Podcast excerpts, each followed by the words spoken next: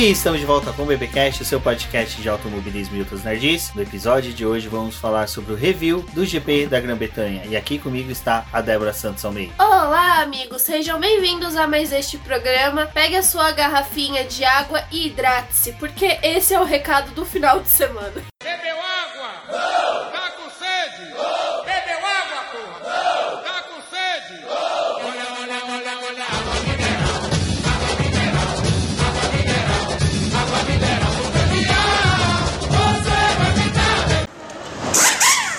Bom, pessoal, quem sabe vocês não podem ir lá pedir pro Rubens fazer a nossa lojinha do boletim do Paddock. Quem sabe a gente não consegue uma garrafinha, assim vocês também vão poder se hidratar com a gente. Mas Bom, vou lembrar vocês da nossa campanha de financiamento contínuo e coletivo lá na plataforma Apoice.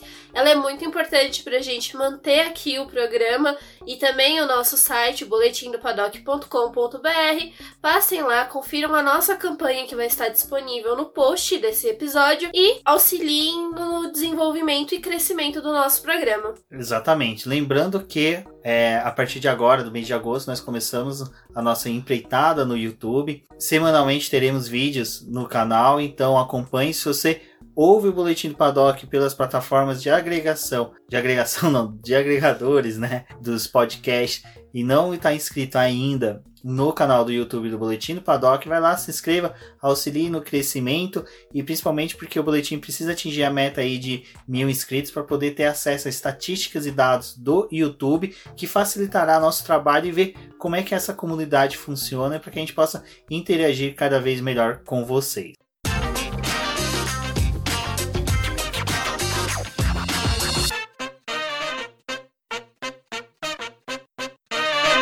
Bom, Débora, esse foi o GP da Grã-Bretanha. É legal que a gente sempre fala GP da Inglaterra, GP da Inglaterra, mas o certo, certo mesmo, né? Sempre foi GP da Grã-Bretanha. Mas... É, o que a gente já se acostumou, né, com esse nome GP da Inglaterra, mas o nome correto realmente é GP da Grã-Bretanha, mas, né, a gente tenta aperfeiçoar, né, mudar um pouco para poder ficar mais fácil do pessoal compreender, porque a gente mesmo conhece como na Inglaterra, tudo pra gente é Inglaterra. É, os escoceses que não são muito felizes quando a gente fala que conhece tudo ali por Inglaterra, mas fazer o quê? O que importa é que foi uma corridaça, mas antes vamos lembrar de toda a novela que começou principalmente, né, Débora, quando Sérgio Pérez é, foi primeiro, né, anunciado que ele havia sido reprovado no primeiro teste de Covid, tinha dado ali uma incerteza se ele estava ou não contaminado. Fizeram um novo teste e no segundo teste foi confirmada a contaminação.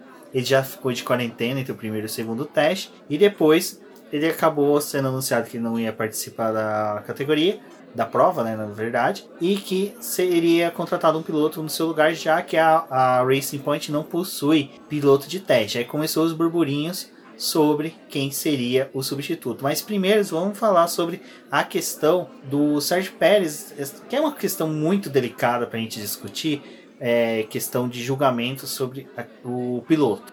Uma coisa complicada, sim, porque a gente não gostaria que isso tivesse acontecido, mas eu acho que tem algumas coisas que a própria Fórmula 1 não tá deixando muito claro, né? Quando a gente teve lá o GP da Hungria, da Hungria não, desculpa, da Áustria, foi um seguido do outro, que nem vai ser essa semana, dos dois GPs lá na Inglaterra, é, ficou aquela coisa, né? Tipo, teve piloto voltando para casa, teve piloto saindo do circuito, a bolha meio que só valeu pros dias que tava tendo o evento e tinha toda essa questão de ah, vocês não podem ter contato com as outras pessoas, tem que manter o distanciamento social. Pediram para as equipes para quando os pilotos fossem ir para o circuito, tentassem evitar ao máximo, né, a grandes conexões para poder chegar de uma forma mais segura, mas teve esse pessoal que decidiu voltar para casa. Então eu acho que algumas coisas não ficaram bem definidas. Talvez eles deveriam ter é, pedido, né? Pedido não, mas realmente colocado uma regra de que, olha, a gente tá tentando cuidar de todo mundo aqui. Não é só a segurança dos pilotos, mas também de jornalista, do pessoal que tá fazendo o evento acontecer.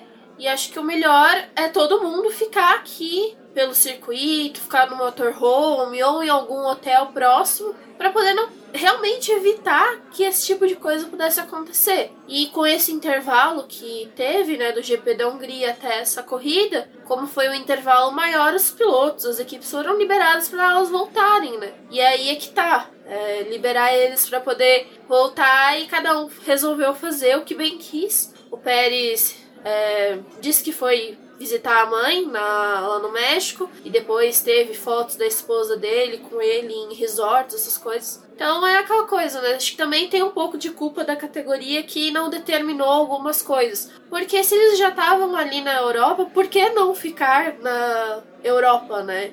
Sei lá, ficar mais uma semana ali. Acho que isso talvez fosse algo melhor para todo mundo. É, tem aquela situação ruim de que os americanos latinos, norte-americanos, sul-americanos, enfim, todo mundo que está desse lado do planeta está estigmatizado pela pandemia, né? Os Estados Unidos não teve controle, o México, se é pouco divulgado, não me recordo de divulgações, mas se Estados Unidos está, provavelmente o México deve estar em uma situação um pouco, possivelmente até um pouco melhor, pelo que eu, a gente teve notícia depois que o Pérez fez essa presepata toda. Mas, enfim, é questão que a Inglaterra já estava dificilmente aceitando qualquer pessoa de fora. Aí vem com essa situação de que o Pérez faz isso. É, quando o Leclerc e o Bottas saíram, eu vi muita gente falando: ah, mas eles estão só com uma família e tal. Meu, desculpa, eu não coloco minha mão no fogo por ninguém. Eu confio nas pessoas, eu não confio no demônio que existe dentro de cada um. Então, Porque o pessoal fala, é só uma saidinha, né? Tipo, uma saidinha. é, só, faz só tanta saidinha, o Brasil tá assim, né? Então é difícil a gente. Então é, é ruim. Então você vê, mas o, o que eu penso sobre isso também é, reflete no seguinte: a categoria inteira se comprometeu, todos os pilotos se comprometeram, mecânicos, jornalistas, cara, todo mundo na Fórmula 1 tá se comprometendo para um ou dois ter o privilégio de querer sair, ir para resort. Pra... Se ele fosse visitar sua mãe no hospital, cara, é, é uma coisa louvável, seria legal. Eu, na situação dele, faria a mesma coisa.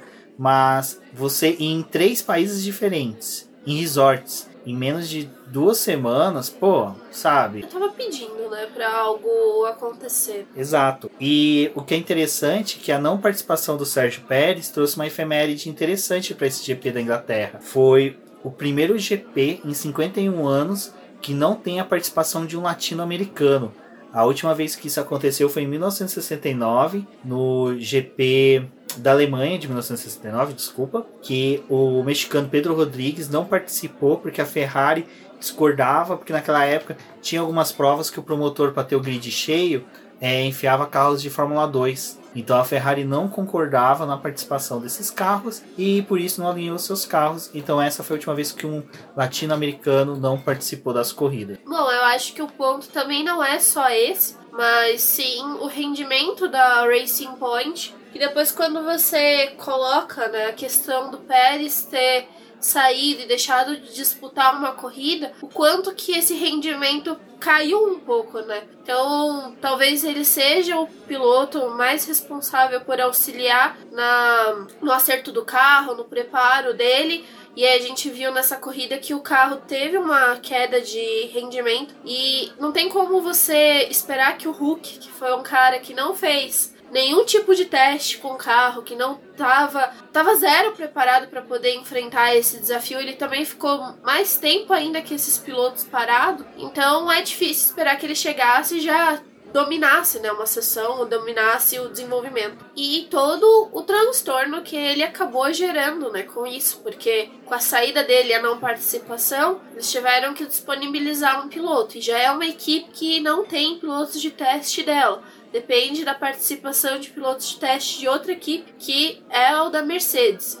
E ali na Mercedes também tinha a situação de que o Stoffel Van Dorn já foi para Berlim para poder participar do festival de verão, lá que vai ter da Fórmula E. E o Gutierrez, né, um piloto que já está há muito tempo sem guiar um carro de Fórmula 1, não está acompanhando essas mudanças de carro ele fica mais em simulador nesse tipo de preparação, então ele também não era o piloto adequado para você colocar nesse carro, né? Então, E tinha a questão da superlicença dele, né? Que o Sérgio Milani levantou muito bem essa questão de que é, foi uma falha da Mercedes também, do pessoal da Mercedes de ter um piloto, que é o piloto de teste, que está sem superlicença. Tecnicamente, assim, até a própria equipe Mercedes fica defasada de um piloto de teste. O Bottas com essas saideiras dele, se acontecer dessa semana Deus me livre, não quero, mas ele vier a ser detectado um corona, ele, o Hamilton, por exemplo, a equipe fica sem piloto, porque o Van Dorn dificilmente Vai, pode ser, mas dificilmente vai largar a oportunidade de ser campeão da Fórmula E. A gente falou sobre isso no último BB Cash, que todos os pilotos lá têm a chance. Então,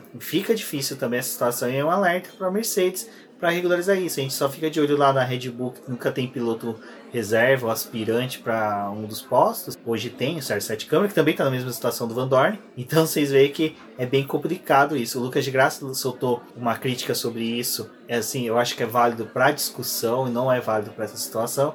Sobre você ter as equipes, ter um piloto de teste realmente fixo para acontecer alguma coisa, deu caganeira, o piloto tá espirrando sem parar, tá sujando a viseira por dentro, não consegue enxergar, tem um piloto de teste para assumir o posto. Senão fica a situação a Deus dará, como foi da Racing Point hoje. Bom, nós já nos prolongamos bastante sobre esse caso, torcemos aí todos, é lógico, tirando todas as brincadeiras e críticas, que o Sérgio Pérez se recupere, a gente sabe como é difícil essa questão. É, Ainda mais com um atleta, né? É, e a gente teve parentes, amigos que tiveram coronga, né? Então fica bem, bem preocupado. Mas é, ele tem um histórico de atleta, então vai conseguir sim uma boa recuperação. Falando em histórico de atleta, quem voltou foi o Huckenberg. A única passagem que a gente pode falar já no geral sobre ele aí para vocês é que ele chegou na sexta-feira correndo ah, no autódromo, literalmente.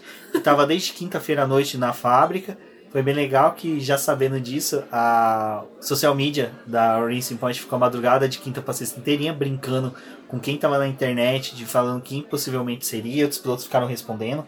Então foi bem legal ver essas brincadeiras dos pilotos falando que queria participar é, da corrida, então no lugar do Sérgio Pérez. Mas do Huckenberg foi isso que a Débora expôs. E nos testes ele infelizmente né, sofreu com dor de pescoço, não foi aquele Huckenberg normalmente que é um piloto, como eu poderia dizer, ele é contínuo, né? Ele não é um piloto muito rápido, mas também não é um piloto muito lento. Ele é de meio de campo, então ele teve aquele desempenho ímpar que ele sempre teve na, na, na Fórmula 1. É, o próprio Del Valle falou, né, que ele, se você colocar numa escala assim, ele estaria para a mesma coisa que é o Sérgio Pérez, mas ele teve esse problema de ficar esse tempo todo parado. E é algo que a gente já tinha visto lá naqueles primeiros testes que as equipes fizeram antes realmente da volta, que os pilotos alguns foram correr de kart, outros pegaram os carros mais antigos para poder dar algumas voltas. Vários vários deles acabaram reclamando, né? E falaram que sentiram dor no pescoço, sentiram dor muscular. Então é algo que realmente, dado esse período de tempo parado, é, ele ia sofrer realmente. E era estranho se não sofresse, né? Exato. Mas vamos só dar uma passada agora, Débora, nos treinos livres, é, que foram marcados, acho que o principal mesmo foi a questão do acidente do álbum, que sofreu no TL2, que gerou uma consequência ali, uma sequência de fatores que lhe deu ao Lance Stroll a liderança desse treino, não desmerecendo o Lance Stroll, é lógico, o que ele fez foi memorável, foi algo que aqueceu a discussão sobre o quanto que ele está evoluindo, e sim, ele está evoluindo, é muito bom isso para ele e para a equipe, mas os treinos livres acho que eles foram bem comedidos, os pilotos, né? Não foi uma coisa em que a gente viu uma constância muito grande de disputas pela liderança, foi realmente pilotos trabalhando muito mais a questão do acerto dos carros. Neste circuito, várias equipes trouxeram atualizações para os carros, então o primeiro treino livre foi justamente destinado para poder ver essas atualizações e aferir essa questão. Então, eles utilizaram aquelas grades de aferição aerodinâmica, o flow vis espalhado em várias partes do carro, principalmente né, as peças que eles estavam testando ali. É um circuito diferente, então demanda assim outros tipos de atualizações e eles disponibilizaram mais tempo para poder fazer isso. É, o que é interessante também, bastante lembrar que a gente teve três corridas em sequência, né, do outro lado praticamente do continente europeu, e que impossibilitou de você ter um feedback mais rápido entre fábrica e as equipes. Na, em Silverstone é muito mais fácil, menos para Alpha Tauri, Alfa Romeo e a Ferrari, que estão é, do outro lado do. tá ali na Europa, não na ilha da Inglaterra. Então em Silverstone você tem ali circuitado todas as fábricas, né? São menos. Acho que a mais distante está a 65 km, que é a McLaren. Então as equipes tiveram oportunidade de poder utilizar essa Silverstone né, para fazer testes e apurações dentro disso que a Débora falou. Aproveitar que está ali perto da fábrica, às vezes uma peça pode ser fabricada, acertada mais rápido, você tem esse distanciamento reduzido. Bom, e foi já nesse primeiro treino livre que a gente viu o Sebastian Vettel tendo problema, que foi algo que perdurou por todo o final de semana. Lá nesse primeiro treino livre ele teve problema no intercooler, que, né, fica aí o questionamento dessa peça, mas teve esse problema. E depois ele sofreu com problema nos pedais, que ele estava reclamando que tinha alguma coisa solta e a equipe passou o segundo treino livre uma parte o carro parado para poder verificar esse problema. Vettel agora também está fazendo de tudo na Ferrari, né? Além de pilotar, também tem que arrumar o carro, que é mecânico. É, Corrida vol- passada ele foi estrategista, né? Então, o que falta na Ferrari, o Vettel tá fazendo. Bom, e ele não tem, né, o, o mesmo carinho que o Lando Norris teve lá ajudando a equipe desmontando o carro no GP passado. Vai ter colocando a, a mão na massa ali é coitado, né? Porque não tem um carro bom mesmo. E você via realmente a disparidade entre o carro dele e o carro do Leclerc, né? Que por mais que seja, ele tava ali entre os 10, tava é, conseguindo registrar voltas, enquanto o Vettel tava simplesmente com o carro parado nos boxes. E eu acho que outro ponto que foi trágico na questão do treinos livres foi o acidente do álbum. É, assim, não foi só ele que errou durante os treinos. Foi um festival de pilotos comendo um pouquinho ali de poeira com a roda traseira. Os carros estavam, a maioria estavam tendo muita deslize ali, os carros estavam perdendo a traseira. As Mercedes também, o próprio Lewis Hamilton chegou a rodar. É, mas só que o que acontece? O álbum, infelizmente, foi pro muro e acabou batendo o carro, tendo um- uma perda muito maior. Mas, assim, é lógico, o álbum, ele mesmo lamentou isso, porque impossibilitou ele de fazer mais testes com o carro. E no sábado tivemos já o teste de classificação, né? O treino classificatório, como alguns não gostam que a gente usa, mas eu vou continuar usando, porque eu fui criado na década de 90 assistindo Fórmula 1 e na Fórmula 1 a gente chamava treino classificatório. Enfim, é, Débora, acho que o treino classificatório, assim, a gente já meio que viu realmente a Mercedes sobrando. É algo que já era assim esperado. Se você acordou no meio de 2020, não esperava que a, a Mercedes viesse a dominar como dominou, ainda mais o Lewis Hamilton. Mas só que ali a gente chegou a ver um pouquinho de brilhareco do Valtteri Ba- Bottas, ele fala Bostas, Valtteri Bottas que buscava sim a pole. E, é, e seria interessante até mesmo, porque o ano passado ele conseguiu a pole, esse ano se ele repetisse a dose, seria uma, um temperinho a mais ali na competição. Aquela coisa que o pessoal fala, né? Ai, a Mercedes, ela não vai se dar bem nesse final de semana. Eu já nem espero mais que isso aconteça. Pra mim, na verdade, é estranho não ver a Mercedes na frente e sendo a soberana no final de semana, né? E durante a, a sexta-feira, eles realmente eles ficaram mais apagados. E quando foi no sábado, né? Quando ali no, primeiro, no terceiro treino livre eles já começaram a mostrar a força que eles tinham e na classificação eles destruíram. E realmente a gente queria que tivesse uma disputa melhor entre o Bottas e o Hamilton, mas ele o Hamilton simplesmente sobrou ali no circuito, né? A volta dele foi muito boa e ele tinha assim é, rodado, né, durante a classificação, mas na hora que tem que ser o Hamilton e buscar a volta mais rápida, ele realmente ele entrega. Isso mesmo, já o que foi legal ali, já no treino classificatório mesmo, o início dele, foi ver o George Russell, né, conseguindo pular para o Q2, foi bem legal. A gente viu ali alguns pilotos, sim, que é que normalmente estariam no Q3, ficando ali no que seriam os eliminados do Q2, mas o George Russell pulando o Q2 foi algo interessante. A, depois ele acabou conseguindo largar a 12 colocação. Foi um bom resultado. A Williams teve um bom desempenho. Infelizmente, né, durante a prova ali do quali, o Latifi, é, ele deu aquela perdida clássica de traseira do carro, acabou batendo mais uma vez. Eu acho que o Latifi é um piloto que é, é assim como o Gasly, eles são pilotos bons, mas que demora para se adaptar, demora para pegar a mão do jeito que é um carro de Fórmula 1. O Gasly, eu acho que nessa prova, eu já vou ter falado disso durante os comentários sobre a corrida, é um cara que já pegou o jeito da Fórmula 1 e está conseguindo entregar o que a Fórmula 1 exige dele. Mas o Latifi ele ainda está engatinhando. Torço para que ele consiga bons resultados, mas só que acompanhar o George Russell está sendo um pouco difícil ali para ele. Na verdade, Rubens, o Russell ele estaria largando da 15ª posição por ele ter conseguido avançar para o Q2, mas ele recebeu uma penalização e perdeu cinco posições no grid de largada porque ele estava logo atrás do Latifi quando o Latifi acabou rodando, né?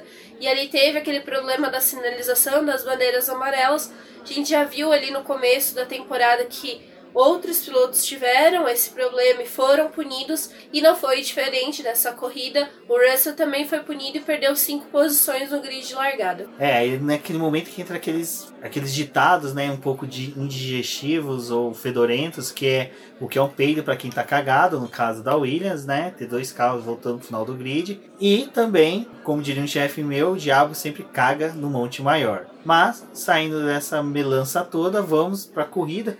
Mas antes, vamos falar né, que o Lewis Hamilton conseguiu na sua pole, foi numa volta assim espetacular. Eu acho que é, o legal das poles do Hamilton, que normalmente elas são aquelas voltas que realmente você vê que o cara conseguiu extrair o máximo do carro. O Valtteri Bottas já tinha feito, né, a volta voadora e conseguido o recorde da pista, mas o Lewis Hamilton veio e bateu ela. Então é interessante ver que ainda por mais que seja pequeno, bem obscuro ali, a gente tem essa disputa entre o Lewis Hamilton e o Bottas. É legal que, por mais que seja, o Lewis Hamilton tem que superar o companheiro de equipe. Eles têm o mesmo equipamento, mas isso não quer dizer que os dois entregam o mesmo com os carros. E óbvio que o Hamilton ele acaba fazendo a diferença, porque acho que é a combinação perfeita, né? De máquina, equipe e piloto ali, que consegue extrair realmente o melhor do carro. Então, acho que é uma coisa que é para poucos fazer, né? E vai passando, cada corrida ele vai, quebra um recorde novo, consegue colocar o carro da Mercedes melhor ainda. E foi uma coisa que você comentou durante a classificação, né? A gente viu ele fazendo isso esse final de semana e espera que no próximo talvez ele já consiga bater o próprio tempo que ele conseguiu esse final de semana, se a gente tiver as mesmas condições de pista que teve, né? É, pode ser que aconteça, lembrando que o set de pneus vão ser mais macios, mas só que no Q3 então provavelmente eles vão até utilizar o mais assim o praticamente a goma de mascada pique pong e Aí provavelmente vai ser aquele chiclete bem grudento, porque a pista vai estar mais quente. Então, provavelmente o Lewis Hamilton deve bater esse recorde. Vamos torcer, né? Que seria interessante uma pole de um outro piloto para ficar registrado também na 70 aniversário da categoria, mas também uma pole do Lewis Hamilton não, não seria de mau agouro nenhum para a corrida. Já tá fazendo parte de, da história, né? Por que não fazer justo numa corrida histórica? Então, tá tudo certo. Bom, a corrida, né, Débora, nesse domingo foi bem interessante. Eu gostei bastante. Foi uma corrida que do começo ao fim a gente teve que ficar ali de olho na pista. Não é daquelas corridas que a gente pode despregar um segundinho e dar uma corrida pro, pro Twitter, pro WhatsApp. Então foi bem legal que foi uma corrida intensa do começo ao fim.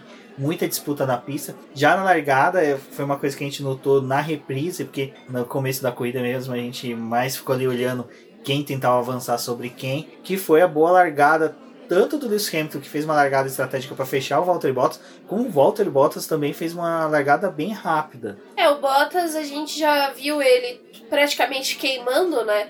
A largada no GP da Hungria, mas nessa corrida ele, ele mostra, né, que ele consegue largar bem. Quando ele larga bem é aquele piloto que costuma ameaçar o Hamilton. E eu acho que esse é o melhor momento realmente para você ameaçar o Hamilton no começo de corrida, porque depois que ele toma distância já era, né? Você acaba perdendo um pouco desse contato, fica mais difícil da aproximação. E o Hamilton teve essa escorregadinha no começo, porque ele foi justamente tentar fechar o Bottas mas logo ele já se desprendeu do Bottas, né? Então foi essa briga de companheiro de equipe. É legal que você falou desse distanciamento, porque já na primeira volta a gente teve o contato do Kevin Magnussen com o Albon.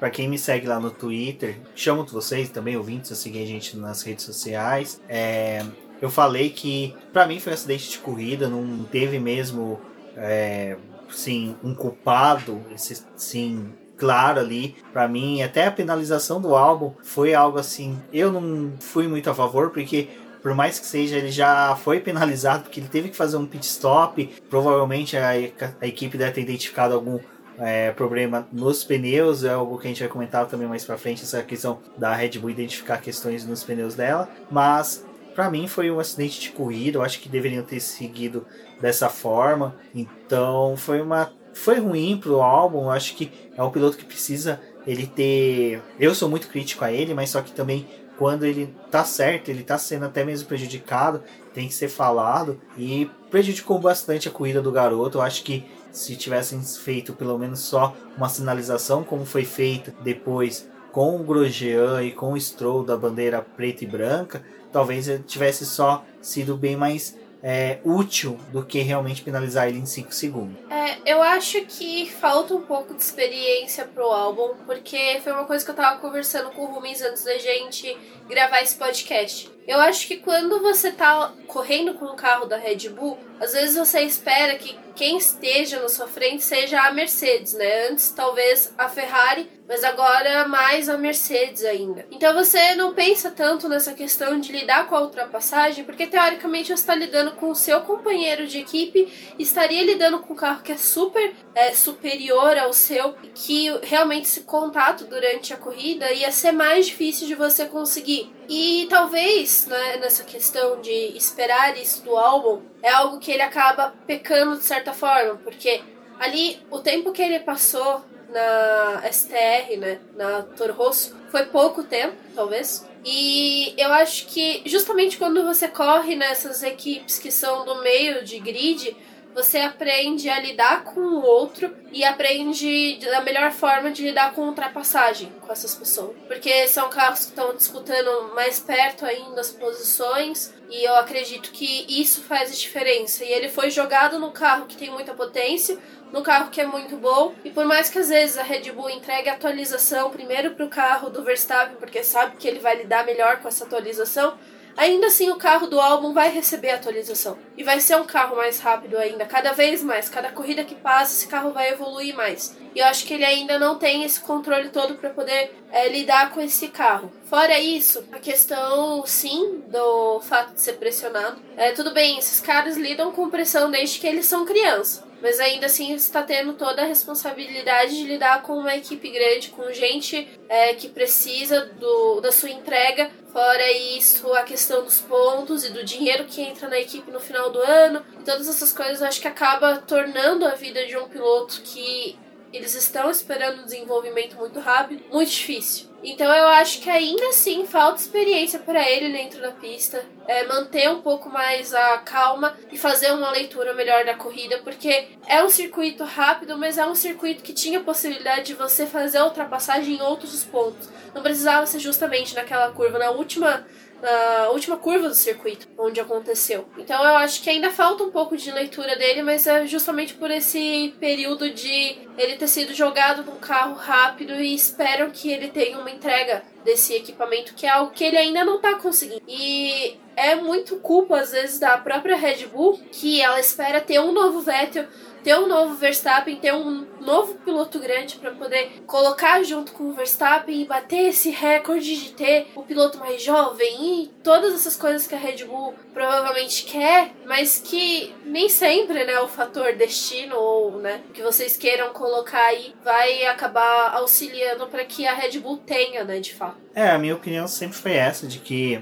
piloto de Fórmula 1 ele pode ser exigido mesmo. Aí vem um pouco, pouco de contraponto do que a Débora falou, que é a questão de que, cara, esses moleques estão no kart desde os 5, 6 anos, estão sofrendo pressão, eles são pressionados a ter entregar resultados desde sempre. É, a gente sabe que o Jos Verstappen foi muito mais rígido com o Max. Tem documentários, tem vídeos, tem um monte de coisa mostrando que o, o Jos pressionava o Verstappen, chegava até a castigá-lo sobre péssimos desempenhos que ele tinha na pista, mas o que eu entro nessa questão é que eu vejo muita gente falando assim, ah, coitadinho do álbum, coitadinho do Gasly, Bom, o cara já chegou na Fórmula 1 e já tem que estar tá calejado, já tem que estar tá aceitando posicionamento forte sobre ele, pulso firme sobre ele. O álbum ele parece que realmente ele quer mostrar a todo momento o resultado. Ele é muito afobado. Todos esses toques que ele teve foi realmente por causa de que ele tentou ir além. E é muito parecido, né? Esse é o problema. Todos foram muito parecidos. Sim, mas só que assim, aí entra numa coisa que ele falou depois, ah, até no press release, que é dele, ele viu o espaço, ele quis ir tá certo ele. Aquela coisa, se ele tivesse conseguido a ultrapassagem e não tivesse tocado no Kevin Magnussen, putz, vida que segue o carro e provavelmente ele teria lutado pelo quarto lugar contra o Leclerc. Mas quis o destino que não fosse dessa forma. E por isso que eu falei, não foi erro dele, não foi erro do Kevin Magnussen, foi acidente de corrida porque Kevin Magnussen errou porque passou lá em cima da salsicha que fez com que o carro quicasse na pista. O álbum fez o que é correto, ele viu um espaço e enfiou o carro. Por isso que na minha tese ele não está errado, mas quanto ao piloto álbum, eu acho que realmente falta ainda um pouco de criação de uma persona dele, de que ou ele vai ser um piloto sempre agressivo como o Magnus, como Magnus não, como o Max Verstappen é, ou ele vai ser um piloto cauteloso em que ele vai buscar o resultado, como a Débora falou. Ele podia ter esperado um pouco mais à frente porque tinha um carro muito mais superior, bem superior ao do Kevin Magnussen. Então, essas condições eu acho que o álbum tem que começar a saber dosar no dia a dia dele dentro da pista. Bom, se o álbum e o Kevin Magnussen foram azarados na primeira volta, quem foi mais azarado ainda, nem chegou a alinhar o carro, foi o Huckenberg, né, Débora? Que ali parece que a repimboca da parafuseta do carro não funcionou. É algo que é, é meio inédito. Eu não me recordo assim, de o carro simplesmente não ligar na Fórmula 1, que foi o que foi reportado pela equipe que deu um erro no unidade de potência do carro, que ele não deu partida e ficou naquele torçãozinho ali da chave fazendo. Parece que eles ligaram o carro e ele deu como se fosse um curto e parou de funcionar. Tipo, foi um negócio bizarro que nem eles conseguiram identificar porque foi surreal. O carro foi dormir de um jeito e acordou virado. É, vai saber, né? O carro às vezes pode ter um temperamento de que não quero sair de casa hoje, respeite ele. Eu fico com dó, cara, porque, putz, desde sexta-feira tava todo mundo. O pódio do Hulk! E o Hulk muito bem! E o Hulk vai correr, não sei o que. Eu acho que parece que o pessoal despejou tanta coisa boa pro universo que o universo falou: hum, é, não vai rolar não. É uma pena mesmo, porque tanto vale pela equipe que está se esforçando, bem ou mal, você pode criticar ou não, questão dela ter copiado o carro da Mercedes, mas a questão dela tá tendo um bom desempenho, era legal. Pra quem é fã da McLaren que nem eu, ficou contente pra caramba, porque ó, aqueles pontinhos que a McLaren tava com ela disputando foram favoráveis pra McLaren ao final até da corrida, foi até melhor para ela. Mas foi uma lástima. Eu queria ver, saber o que, que o Kimberg ia fazer com esse carro mesmo. Ele vai ter só mais uma chance né, na corrida de 70 anos da Fórmula 1. Quem sabe é uma coisa que ficaria muito marcada. Acho que seria uma efeméride pro futuro aí. Quem sabe daqui uns 30 anos do BBcast a gente poder falar dessa corrida histórica em que o Huckenberg né, conseguiu seu milagroso pódio na única chance que ele teve após a aposentadoria na Fórmula 1, o GP de número 70. Então é bem legal. Já quero ver nessa semana aí o pessoal nas redes sociais falando se o Huckenberg for pódio, eu vou sair correndo pelo lado pela rua. Se o Huckenberg for pódio, eu vou fazer live de ponta cabeça. Eu quero ver o pessoal já começar a fazer essas promessas aí. Podem começar. Mas é o que a Débora falou, né? Acho que foi esperando muito, muito, muito e no final acabou não acontecendo. E é aquela coisa que eu sempre falo, né? Escolhas resultam em tudo, né? Tanto do bom para o mal, a escolha do Pérez acabou resultando num resultado muito difícil e ruim para a categoria. Para a categoria não, né? Para a equipe. A categoria acabou lucrando, que teve bastante gente ali acessando as mídias sociais da Fórmula 1 para saber o que, que ia resultar do retorno do Hulk. F5 a madrugada inteira para poder descobrir justamente se o Huckenberg ia estar na Racing Point, né? Então, é isso aí. Um dia a gente faz alguma coisa sobre bastidores do BP, vocês entenderem sobre isso que a Débora comentou agora, pra vocês verem como é que é a nossa rotina. Falem aí, falem pra gente se vocês gostariam de saber como é que é a nossa rotina editorial do BP, como é que a gente trabalha.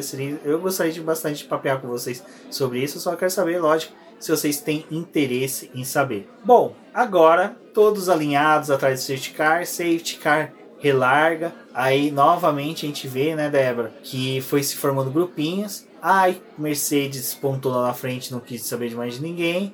Max Verstappen ficou ali em terceiro lugar, dando de um lado para outro na pista, fazendo zigue-zague, sem ter nada a temer. Olhava no retrovisor, de repente do nada aparecia um pontinho vermelho que era o Leclerc, que era outro também que olhava no retrovisor. Uma hora ou outra aparentava, uh, aparecia lá no fundo uma McLaren, uma Renault e assim foi até o nosso amigo Kvyat quicar na pista e sair para o muro. Falando em quicar, né? Nossos vizinhos estão aqui escutando um funkzinho, então se algo vazar aí é por causa do vizinho, gente.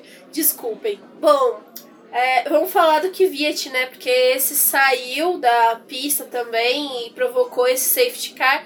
E vale lembrar que o AlphaTauri trouxe a, fez a troca do câmbio dos carros dela. O Kvyat foi um dos pilotos que foi punido porque ele terminou o GP da Hungria e ele essa troca foi realizada dentro dessas seis primeiras corridas, então a punição era válida. E para o carro do Pierre Gasly não teve essa mesma punição porque ele não completou o GP da Hungria então, lá nas regras, é, ele era um piloto que não deveria ser punido. Então, carro trocado, tudo, a AlphaTauri esperando ter um bom final de semana, eles realmente acreditavam que tinham a chance de pontuar com os dois carros. O Kvyat teve um bom início de corrida, estava ali realizando ultrapassagem no pessoal do meio do pelotão para o final, até que ele bateu e todas aquelas disputas que estavam tendo, né, pararam por conta desse safety car. E o Kvyat o carro dele ainda não se sabe exatamente o que aconteceu.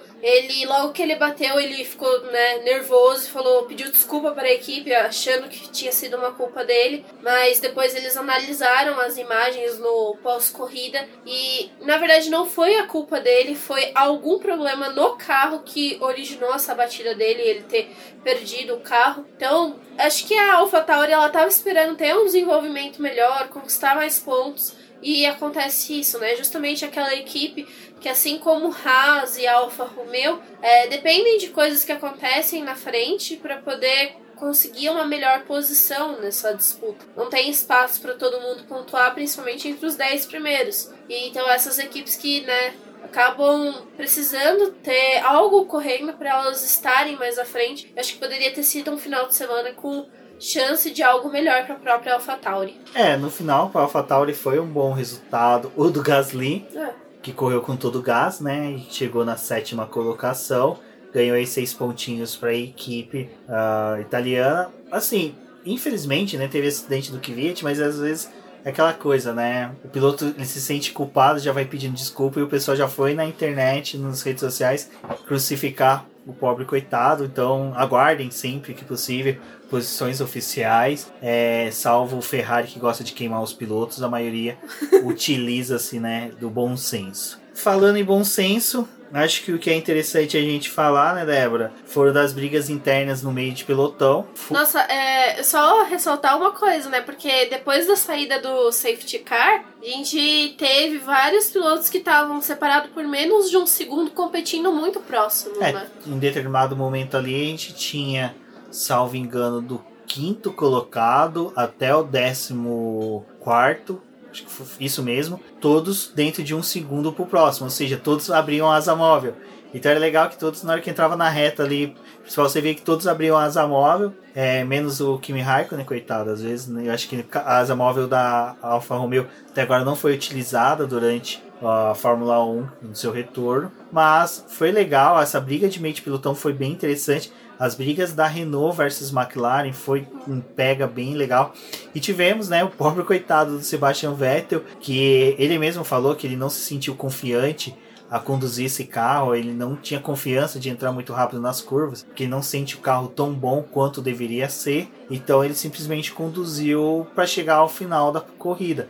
E ele teve, né, as disputas ali com o Pierre Gasly, com o Kvyat, que disputaram posição com ele, o, que o Gasly, desculpa, acabou ultrapassando o Sebastian Vettel numa ultrapassagem muito bem feita, mostrou aquilo que eu comentei há pouco da questão do crescimento e do amadurecimento dentro da categoria. O Gasly já parece que já está naquela fase que é comum dele, sempre no segundo, terceiro ano dele numa categoria, ele começa a ficar mais habituado e começa a mostrar o verdadeiro talento que ele tem e não tão talento quanto que o Latifi tá tendo agora, que eu espero que ele tenha no futuro. É, acho que no meio de pilotão foi isso, né, Débora? A gente teve muita briga, teve Grosjean tomando bandeira preta e branca, porque faziam.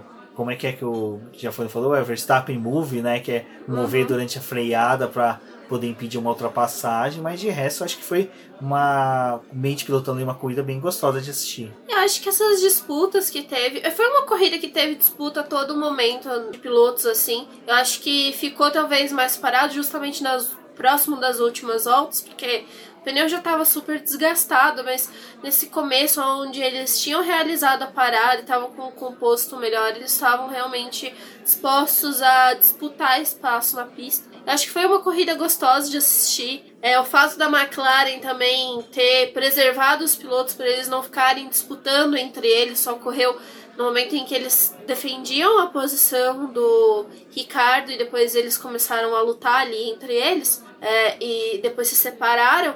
Eu acho que foram disputas legais. Acho que o fato da McLaren ter tentado se preservar também foi bom, porque com a chance de um carro da Racing Point fora, né, não competindo, já era mais ponto para a equipe se eles tivessem os dois terminado na zona de pontuação. Então foi válido, né? Todas essas disputas que teve. E o, o Vettel, ele extraiu o melhor que ele pôde do carro dentro de todas as condições que a gente já falou para vocês do final de semana que ele teve vários problemas. Então ele fez o melhor que ele podia com o carro que ele tem, né? E terminar na zona de pontuação, na décima posição, também foi o melhor que ele conseguia. É, ele obteve, como os outros do lucro do Bottas ter abandonado. Uma outra efeméride bacana que tem aqui dessa prova é que, salvo Kimi Raikkonen, o Hamilton não conseguiu, e é lógico, por circunstâncias que todos conhecem, é botar volta em, na maioria dos pilotos. Ele só conseguiu colocar volta aí no Kimi Raikkonen, mas porque o Kimi Raikkonen quebrou a asa, então também foi prejudicado. Seria uma prova interessante aí, né? Seria uma coisa bem legal da gente ver uma prova em que não houve retardatários. Uhum. Não houve. As Williams correu muito. O resultado final corrigindo aquela asneira que eu falei antes, ele não fez a 12 colocação no treino classificatório, né? O Russell foi o resultado final de corrida, 12 colocação, um bom resultado aí para Williams. A Alfa Romeo ela tá, né, vivendo essa lástima de campeonato, conseguiu realmente ser pior que o carro da Williams, então, então é complicado porque a gente esperava que talvez a Alfa, a própria Haas tivesse um melhor ano, mas tá bem crítico a situação deles. O Raikkonen a todo momento reclamando do carro. Se as equipes já estavam tendo problema com a traseira do carro, né, escapando, imagina a Alfa Romeo que tá com o carro completamente desestabilizado. E aí é que tá, né? É, ano passado a gente tinha o Raikkonen dominando dentro da Alfa Romeo, Giovinazzi com poucos pontos. E esse ano inverteu essa circunstância, o Giovinazzi está indo melhor com o carro do que o Raikkonen, tentando fazer o máximo também que ele pode com o carro. E é o piloto que tem os pontos da equipe. Então a gente teve essa inversão né, dentro do campeonato, mas a gente não pode esperar muita coisa também da Alfa. Eu acho que é triste porque é, enquanto a gente torce para que os carros estejam melhores e fiquem mais próximos, a gente torce para que eles fiquem mais próximos dos primeiros colocados, né? Não do pessoal que está disputando o final do pelotão. Isso é muito triste. É, porque é, hoje esse resultado do meio de pilotão ter tido essa disputa foi um certo crescimento da própria Renault, da própria McLaren, que conseguiram ali se aproximar. Então, o bacana é isso, o bacana é você ver carros se aproximando por evolução e brigar em meio de pilotão que seja entre o sétimo e o último colocado, disputando com diferença de um segundo para cada um, pô, é muito bacana você ver uma corrida assim. É, é, lógico, sempre vai ter o cara que vai chegar em último, sempre vai ter o cara que vai vencer, sempre vai ter o que vai ficar na zona de pontuação e os que não vão ficar.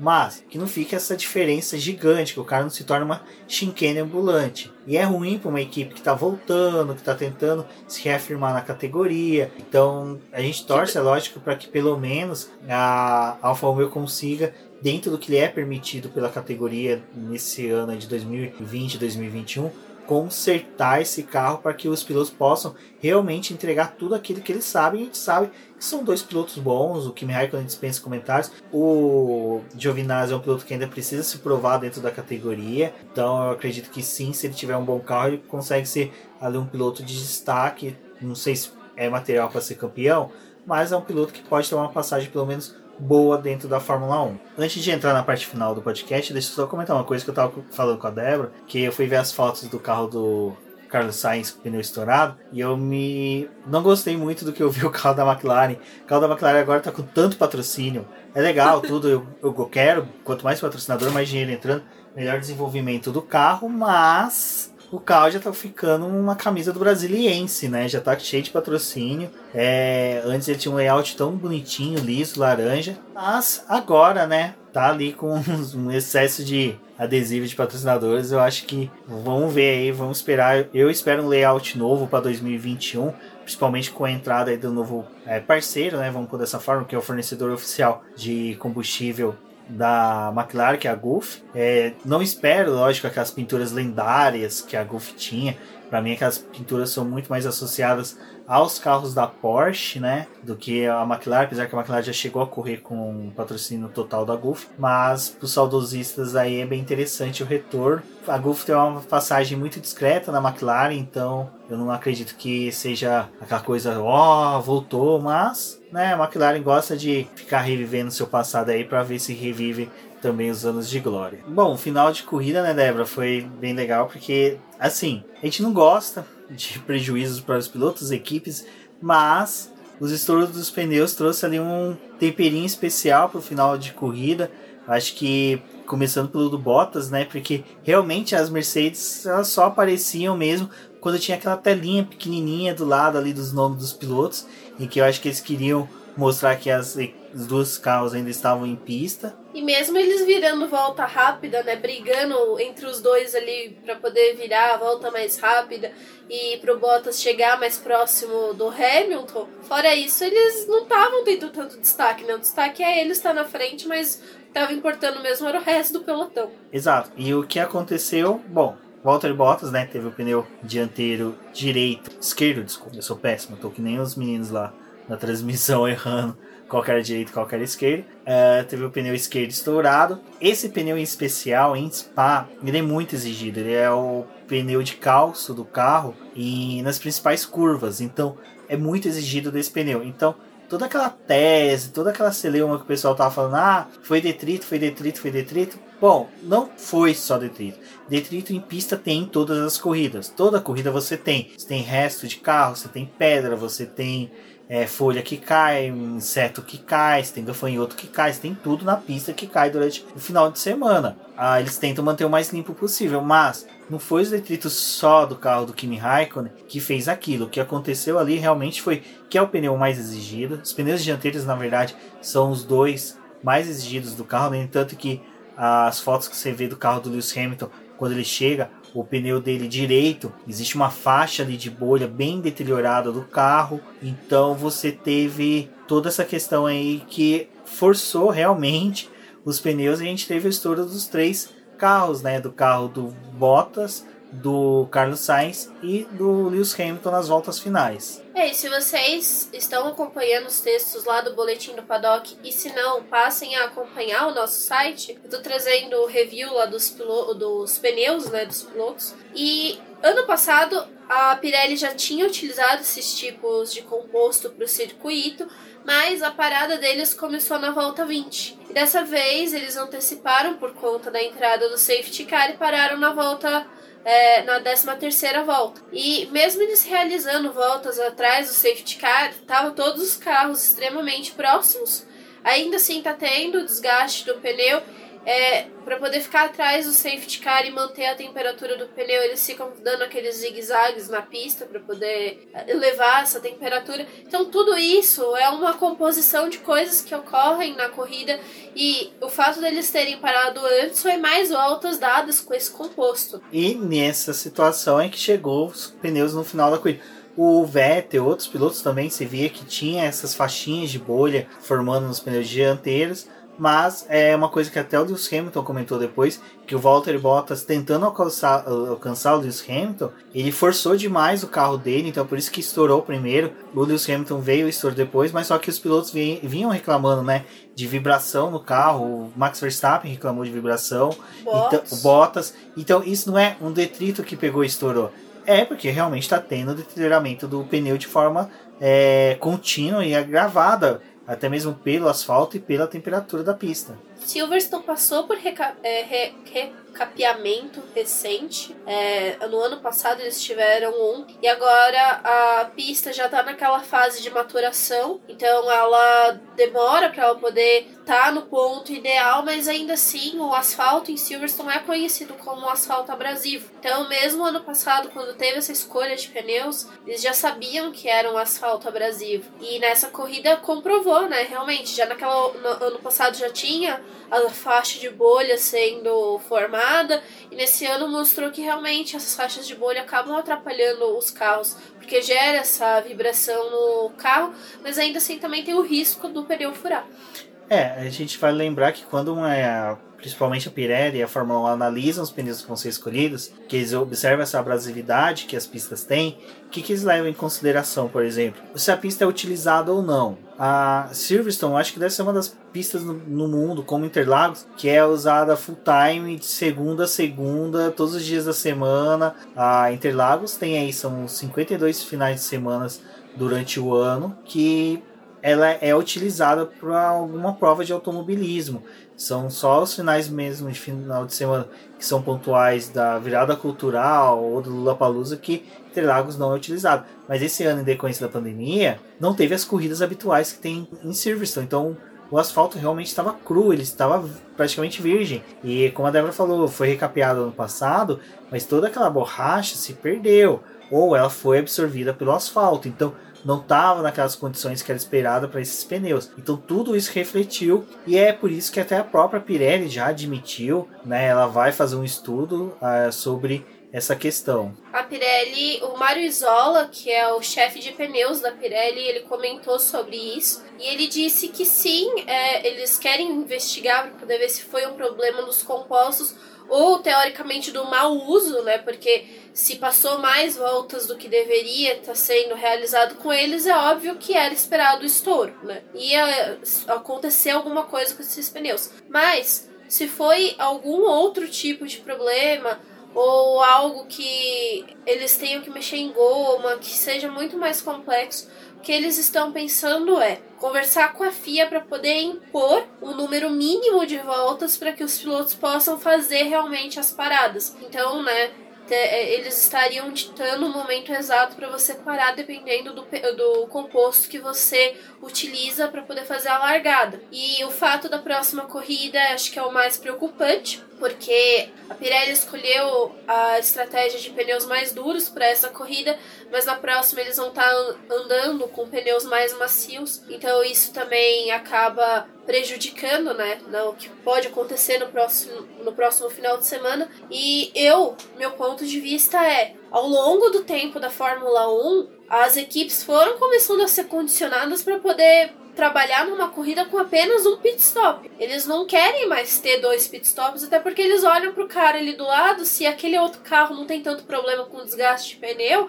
a equipe que tá tendo desgaste mesmo, ela não vai estar tá afim de parar se ela tá concorrendo a uma posição que justamente está ali dentro da zona de pontuação, né? Então eu acho que o problema disso foi a Pirelli talvez ter feito pneus que durem mais e as equipes, por consequência, elas acreditam que ah, uma parada basta, independente do momento que a gente faça, tudo bem, a gente consegue ir até o final da corrida. Eu acho que talvez esteja na hora de repensar nessa questão e talvez forçar sim as equipes a fazerem mais pitstops durante a corrida. É, vale lembrar que em 2013 a gente teve uma sequência de estouros de pneus. É, e aí foi por culpa das equipes, porque o que acontecia? A Ferrari, por exemplo, o pneu do Felipe Massa estourou durante a prova. Ele simplesmente montava o pneu invertido, né? A banda de rolagem que é do lado de fora, eles colocavam para dentro porque ela era do lado de fora ela é mais macia, ela é mais maleável do que a, o lado de dentro. Eu tô dando aqueles bugs que deu no vídeo Mas enfim, um lado é mais macio do que o outro, então dá mais aderência se tiver no sentido oposto do que o fabricante recomenda. Ferrari e outras equipes fizeram isso e acabou estourando o pneu, a Pirelli veio de uma dura nela. Em 2015, a, o pneu do Lewis, Sebastian Vettel, ele fez a mesma coisa em Spa. Ele foi além do que é o recomendado, salvo engano, a ah, era recomendado 34 voltas em Spa com pneu. O Sebastian Vettel já estava 40 voltas com o, com o mesmo composto, mas só que ali na época o que foi a crítica a Pirelli é o seguinte: tá, beleza, o piloto ultrapassou o limite da, do pneu, do composto, mas o carro estourou na subida da Rouge, da Setembro Rouge, da Radion. Então o Sebastian Vettel, o carro estourou, ele quase bateu, então foi um risco. A Pirelli foi muito criticada na época, então ela fez um composto um pouco mais seguro, que é isso que a gente viu que possibilitou o Lewis Hamilton a chegar até o final da prova, porque é um, é um composto que não estoura mais, você não vê mais aquele é, pneu voando pedaço para tudo quanto é que é lado, ele é fabricado de uma forma que ele seja contido o estouro dele e que possibilite o carro de ir até o box. Então, os, hoje o Lewis Hamilton ele contou com a sorte de estar tá realmente na última volta, de já estar tá num composto em que ele não se patife, ele explode, vai peças, pedaços para tudo quanto é que é lado, e também o braço e talento dele e o carro que é fenomenal, não tem o que, é um carro que é zero defeitos. Bom, eu acho que sobre esse estouro do pneu é isso, né? Acho que a Pirelli vai precisar reavaliar.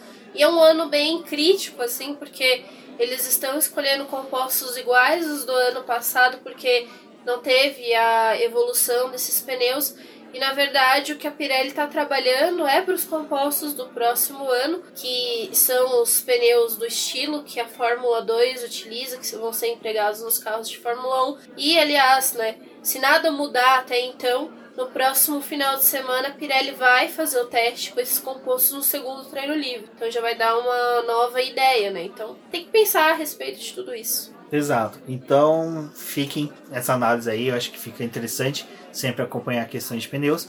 E o último ponto a ser falado é sobre o Max Verstappen. Acho que não tem que se discutir se foi um erro da equipe ou não. Como eu comentei agora há pouco, né? O carro do álbum teve uma identificação ali, por isso que chamaram ele para fazer aquele primeiro pit stop, de que os pneus estavam avariados em decorrência do toque com o Kvyat. Kvyat não, desculpa, com Kevin Magnussen. E o mesmo aconteceu com o Max Verstappen, que a equipe, o carro tem mais de 300 sensores é sensor para tudo, tem até na mão dos pilotos para saber a condição física deles. Então, ah, os sensores que são direcionados ao pneu identificou que estava tendo uma avaria ali naquele pneu e que precisava fazer feita a troca. Então eles optaram por fazer a troca. Então, entre o risco, né? E é uma coisa, quando que a gente se recorda que um pneu estourou do líder do campeonato com o melhor carro já fabricado na Fórmula 1, o melhor piloto estourou? Nunca. Então, a Fórmula 1 não é feita por achismo, é por realmente por dados e informações que são colhidas ali na hora e decisões que são tomadas na hora. Enquanto tava rolando esse final de corrida, eu até achei, putz, mano, a, a Red Bull perdeu a chance de ganhar a corrida, deveria ter ficado na pista. É, eu, na minha cabeça veio a questão de, ai, foram tentar a volta rápida e acabou dando isso, né? Mas depois que a corrida acabou e de fato o Verstappen foi falar a respeito do que tinha acontecido, é era meio difícil de você saber se o Verstappen ia realmente conseguir acabar a corrida e se o pneu dele ia estourar num ponto da pista que fosse favorável para ele acabar a corrida, assim como aconteceu com o Lewis Hamilton. Provavelmente isso não ia acontecer a Red Bull já na primeira corrida não pontuou com nenhum dos carros.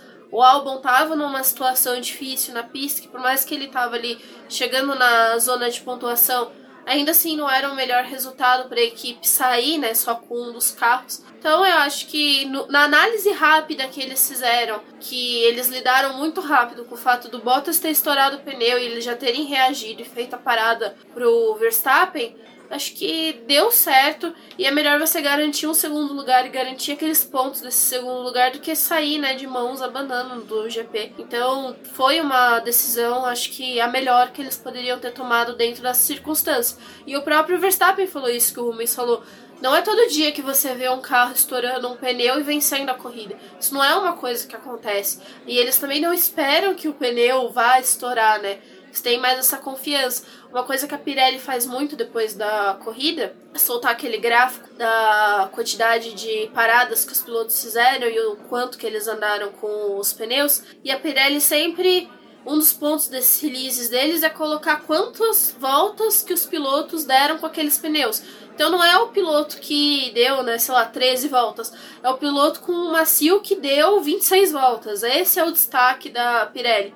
Então a Pirelli ela sempre mostra isso que o pneu é durável, que o, tem alguns pilotos na pista que conseguem fazer mais voltas com eles. Então acho que talvez isso acaba criando justo aquilo que eu falei, né? Eles ficam gerando essa coisa da as equipes ficarem mais tempo com aqueles pneus, não, não pensarem em uma parada adicional, e aí acontece uma coisa dessa com o estouro, e de certa forma a Red Bull lidou da melhor forma possível. É, e aquela coisa, né? Ninguém começa a usar em estratégia, né? A Red Bull já fez isso no GP do Brasil passado, é, usou em estratégia, mas as estratégias hoje em dia só são usadas quando tem safety car. A gente não tem mais aquelas GPs que nem era o Michael Schumacher, correndo de tanque vazio, colocava o mínimo para até a próxima parada, trocava de pneus ficava fazendo voltas de classificação para se manter na frente. É, eu acho que muita coisa tem que se mudar realmente na Fórmula 1, mas é aquela coisa, a gente tinha regras que ia se inicializar ano que vem, que previa uma Fórmula 1 mais uniforme, mais justa. Foi prorrogado para 2022 e vamos aguardar 2022. Bom, pessoal, é isso sobre o GP da Inglaterra. Continuem acompanhando a gente nas nossas redes sociais. Durante a semana vamos trazer mais textos sobre essa corrida, expectativas para o próximo final de semana. É no mesmo circuito, então acho que a gente também tem que ficar ligado nessas questões da Pirelli. E vocês podem acessar o nosso site boletimdopaddock.com.br. Se vocês não conhecem, por favor, entrem e conheçam a nossa página. Nas redes sociais nós estamos como Boletim do Paddock. Eu sou a Débora Almeida, no Twitter como The Flowers e até a próxima. Bom, é isso, pessoal. E agora nós vamos inserir os agradecimentos dos nomes dos nossos apoiadores no final. E são eles: Ricardo Bannerman, Maia Barbosa, Elezer Teixeira, Luiz Félix, Arthur Felipe, Rafael Celone, Will Mesquita, Antônio Santos, Rogério Froner, Helena Lisboa, Cássio Machado, Carlos Delvado, Bruno Valic, Eric Nimes, Bruno Shinozaki, Alberto Xavier, Will Bueno, Ricardo Silva, Beto Correia, Fabrício Cavalcante, Arthur Apóstolo, Sérgio Milani, Melquiades Veloso, Micael Souza, Ezequiel Bales, Cineo Messi, Rafael Arílio, Rafael Carvalho, Fábio Ramiro, Lauro Vizentim, Maria Ângela, Thaís Costa, Rafa Catelan, Jane Casalec e Carlos Eduardo Valese. Muito obrigado a todos.